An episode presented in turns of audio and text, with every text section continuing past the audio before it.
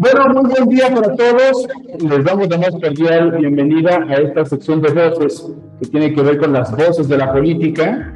Y en esta ocasión vamos a estar conversando con el diputado mayorita Luis Enrique Miramontes Vázquez, un hombre que tiene muchos años en la izquierda este, mexicana, en la izquierda nayarita, un hombre que se ha dedicado también a los medios de comunicación, me consta el trabajo que ha tenido en diferentes medios de comunicación, él fue titular de un muy exitoso programa, eh, Despierta Nayarit, si, recuerdo bien el nombre, participó quizás en uno de los este, programas de debate más exitosos que ha existido en Nayarit, que se llamaba Los Caídos del Cielo, junto con otros nayaritas muy connotados, y me da mucho gusto platicar con el diputado Luis Enrique Miramontes. Diputado, ¿cómo estás? Muy este, buen día. Gracias por aceptar la invitación a esta sección de las voces de la política. Muy bien, Alejandro, gracias a ti por eh, voltear eh, a Nayarit, una tierra que te extraña, una tierra que te tiene mucho aprecio, ¿sí? Y donde tienes una riqueza invaluable que son eh, muchos amigos, que somos muchos amigos, porque me cuento entre ellos. Muchísimas gracias, diputado. ¿Cómo tienes poco tiempo eh, en la Diputación? Pues esto fue eh, el resultado de la elección del mes de junio de este año. ¿Cómo encuentras al estado de Nayarit? Después de que primero lo recorriste, debo dar un dato, espero darlo correctamente. Luis Enrique Miramontes alcanzó la votación más alta en términos reales desde su eh, distrito. Entonces, ¿cómo encuentras al estado de Nayarit? ¿Cuál fue la herencia que ustedes encuentran eh, de la antigua administración, y no solamente hablo del Ejecutivo, sino también del Legislativo. ¿En qué te encontraste, Luis Enrique Miramontes? A dos meses y 20 días aproximadamente. Eh, la verdad es que eh, esta circunstancia nos ha ido poco a poco dándonos cuenta de la situación tan difícil en la cual se encuentra el Estado.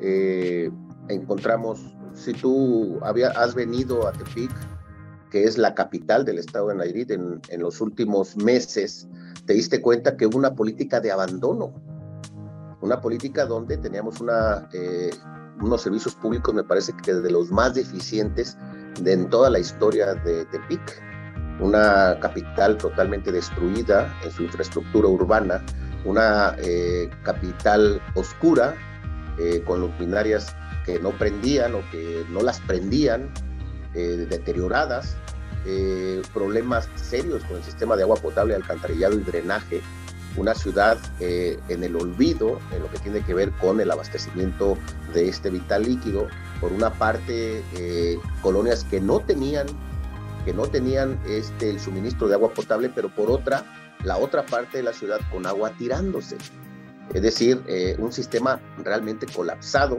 Entonces, eso se transforma, Alejandro, en, eh, sin duda alguna, en una falta de calidad de vida.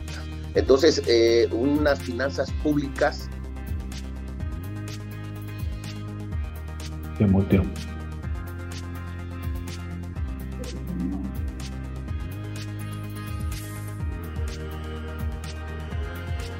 con una deuda histórica la universidad, pero este, no escapa a esta crisis eh, económica. Tenemos eh, una deuda por el orden entre deuda pública, entre problemas con eh, el Infonavit, problemas con el pago de prestaciones a, a los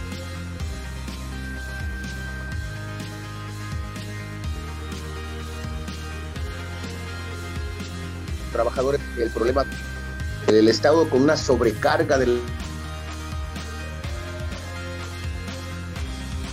justificadas, donde eh, hay trabajadores que tienen tres eh, plazas, una en la universidad, una en el, en el, gobierno del estado, otra en el gobierno federal. Entonces, eh, pues no sé tener el don de la ubicuidad, no sé, pero lo cierto es que todo eso contribuyó de alguna manera para que este, el Estado esté pasando por esta grave situación por la que hoy estamos pasando.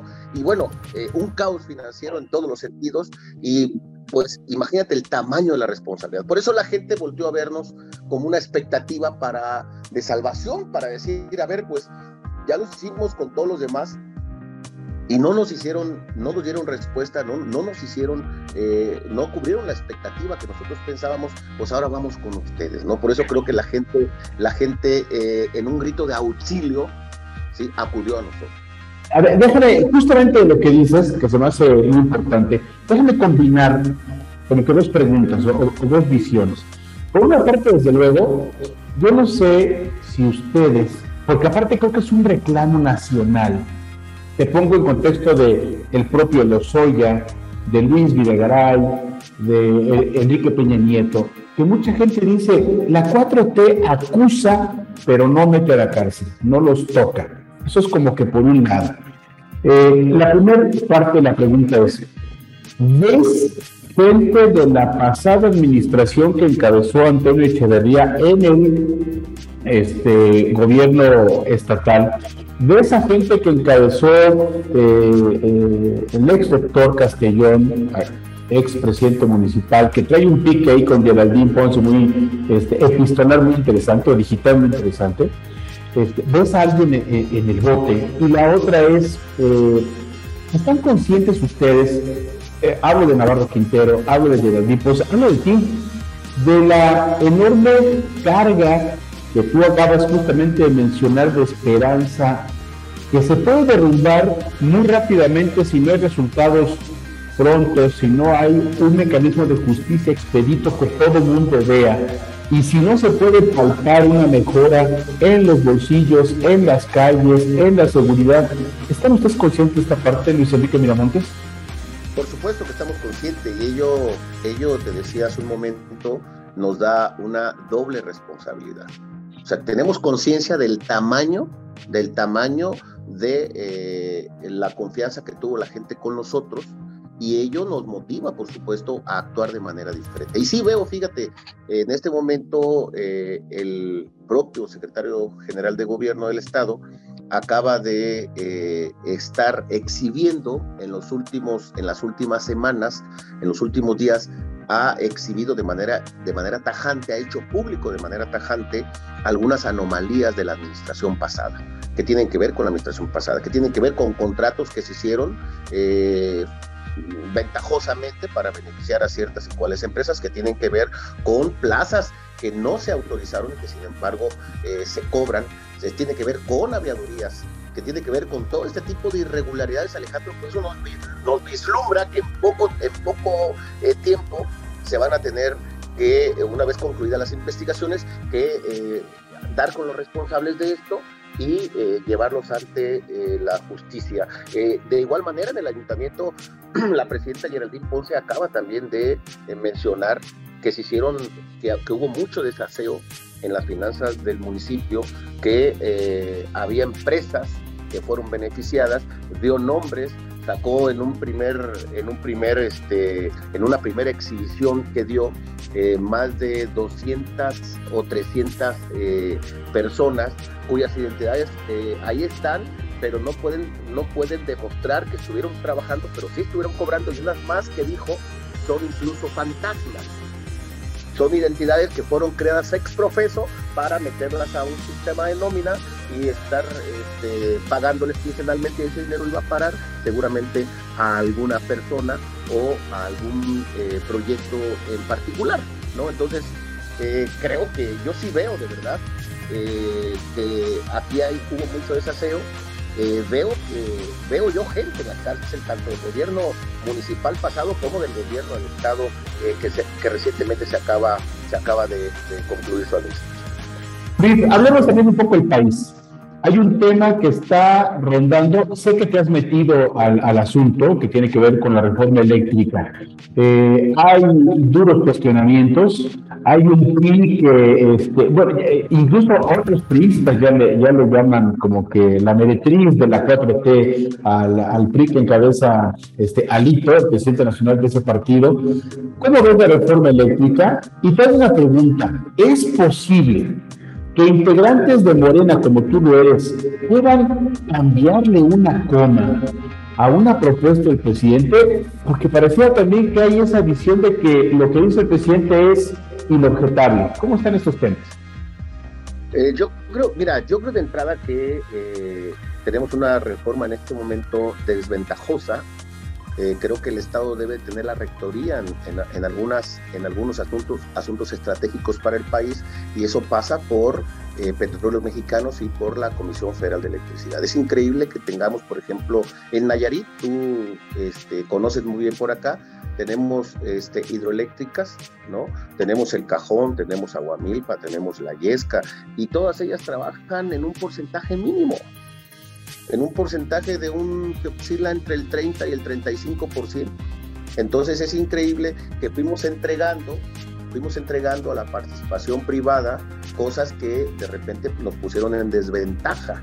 Y dijeras tú, este Alejandro, eh, se, hicieron socialmente responsables. No, me parece que sacan la ventaja por encima de todo y me parece que la propuesta en ese sentido de que el Estado vuelva a tener la rectoría de eh, particularmente esta empresa como fue Comisión Federal para que se determinen y sean eh, no solo parte del desarrollo de nuestro país, sino también eh, poder generar y aprovechar la riqueza que tenemos para beneficiar, en este caso, a grupos más vulnerables o tener una tarifa, en el caso de la, de la luz doméstica, tener una tarifa especial. ¿De qué sirve, te pregunto, tener nosotros, ser generadores de energía eléctrica si pagamos una de las energías más caras? O sea, me parece que hay un contrasentido ahí. Creo que la iniciativa del presidente por eh, hacerle justicia a los que se le dejó de hacer justicia hace muchos años y eso que no se vea como un populismo, ¿no? Eso que se vea verdaderamente el Estado tiene, debe tener capacidad para generar empleo, sí, para darle certidumbre a la empresa privada, sí, pero también para generar equilibrios dentro de la sociedad a partir de dar certidumbre en muchos aspectos. Por eso yo creo que la reforma eléctrica tiene que revertir muchas cosas para que el Estado vuelva a tener el control de esta y a mí me parece que este, no se debe de abandonar eso, ¿no? Y, lo que pregunta si le, haríamos, eh, si, seríamos capaces de cambiar una coma, después de que eso se apruebe en las cámaras federales, tendría que venir a los estados.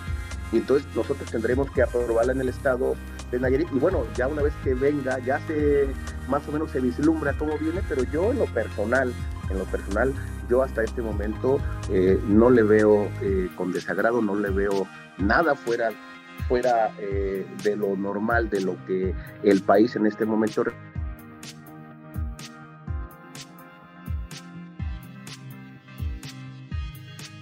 requieren descabellado se le está, que bueno, que deben beneficiar a particulares o para beneficiar incluso a empresas extranjeras que, que, tienen participación en esta y que creo yo que se hicieron en condiciones eh, realmente eh, que no tendrían que haber pasado, ¿no? Donde eh, tuvieron que pasar por una voluntad del gobernante en turno para beneficiarse así y beneficiar a, a grupos empresariales.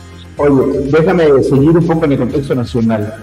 Eh, y déjame eh, abordar el tema de lo que ocurrió el fin de semana al interior del movimiento de regeneración nacional morena.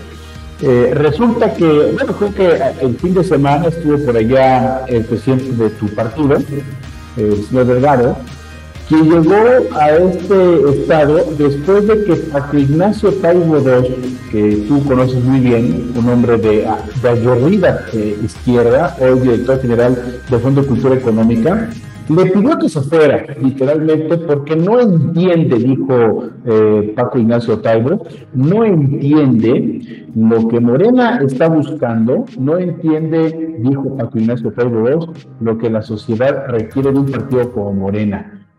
¿Crees tú que el, presidente eh, Mario Delgado debe de irse? ¿Cómo, ¿Cómo mides las palabras fuertes y duras de Paco Ignacio Tailo II? Más allá de lo que muchos morenistas contestan de que así se llevan ustedes, ¿no? De, que se vienen y se pisan los calles y, así se llevan. Pero ¿cómo ves eh, es, esa demanda de veto porque, eres, porque no entiendes? Yo creo, yo creo que los hechos hablan por sí solos, ¿no? Eh, respetable lo que diga Paco Ignacio, yo lo admiro mucho. Eh, soy un eh, lector de sus libros. Estuviste en un curso con él incluso, ¿no? Sí, cuando, cuando viene incluso, me ha tocado estar acá en Nayarit, o lo he saludado en Ciudad de México, y la verdad es que es una persona extraordinaria con la cual charlas y pareciera, aunque no lo conozcas mucho, pareciera que fueras un viejo amigo de él, ¿no? Porque te, te genera esa, esa condición.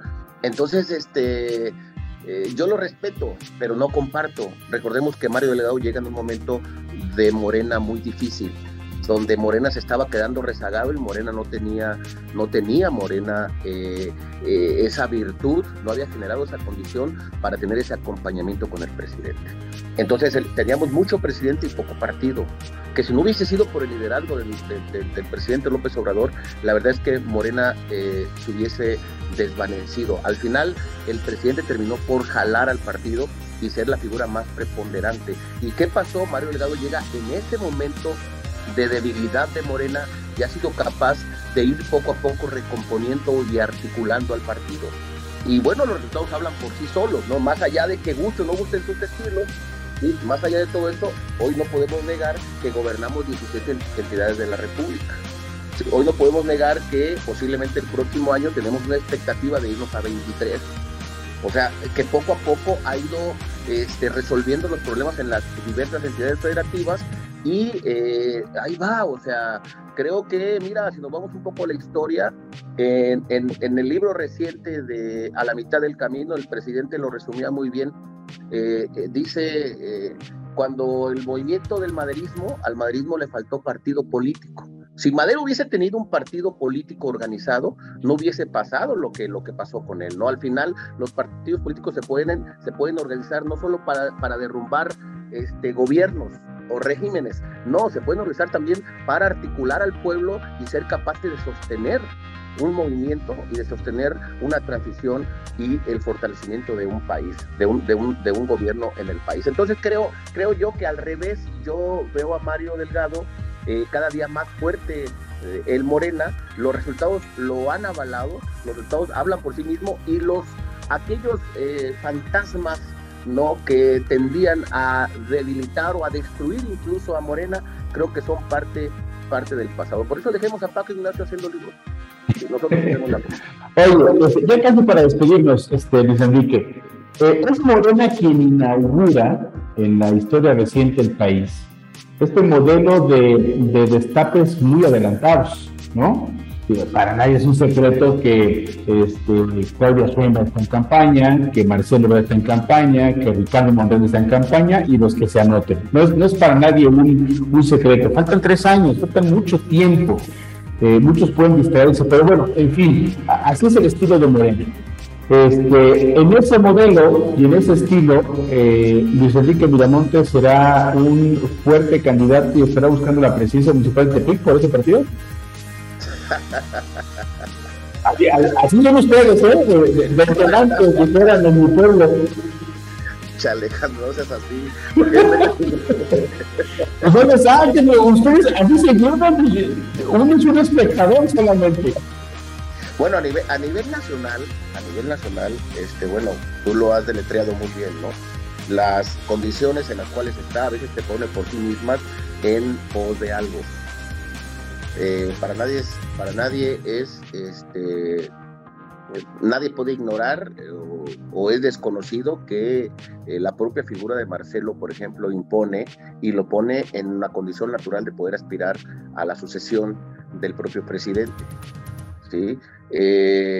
la propia Claudia Sheinbaum también sus propios trabajos los han ido avalando y como figuras importantes en el país, pues los ponen en esa condición natural de, una aspiración hacia lo que sigue. Lo que sigue para ellos puede ser justamente eh, buscar la presidencia, la candidatura a la presidencia de la República. Eh, así también hay otros, el propio Monreal y demás, ¿no? O sea, qué bueno que el Morena tenemos ese tipo de figuras. Qué bueno que el Morena se han constituido ese tipo de eh, perfiles que de manera natural la gente los pueda aceptar para poder decir, pueden suceder al presidente sin problema alguno. O sea, qué bueno, qué bueno. Lo que sí te digo, Alejandro, lo que sí te digo es que este, cualquiera de ellos puede ser. Y tú sabes que eh, Morena está constituida por eh, gente que viene o se ha forjado, en, se forjaron en el partidazo ¿no? Y este tipo de cosas existían. Eh, de repente recordemos el famoso juego del tapado, ¿no? Cuando el presidente hacía todo, esta, eh, todo este ejercicio que le permitía ir proyectando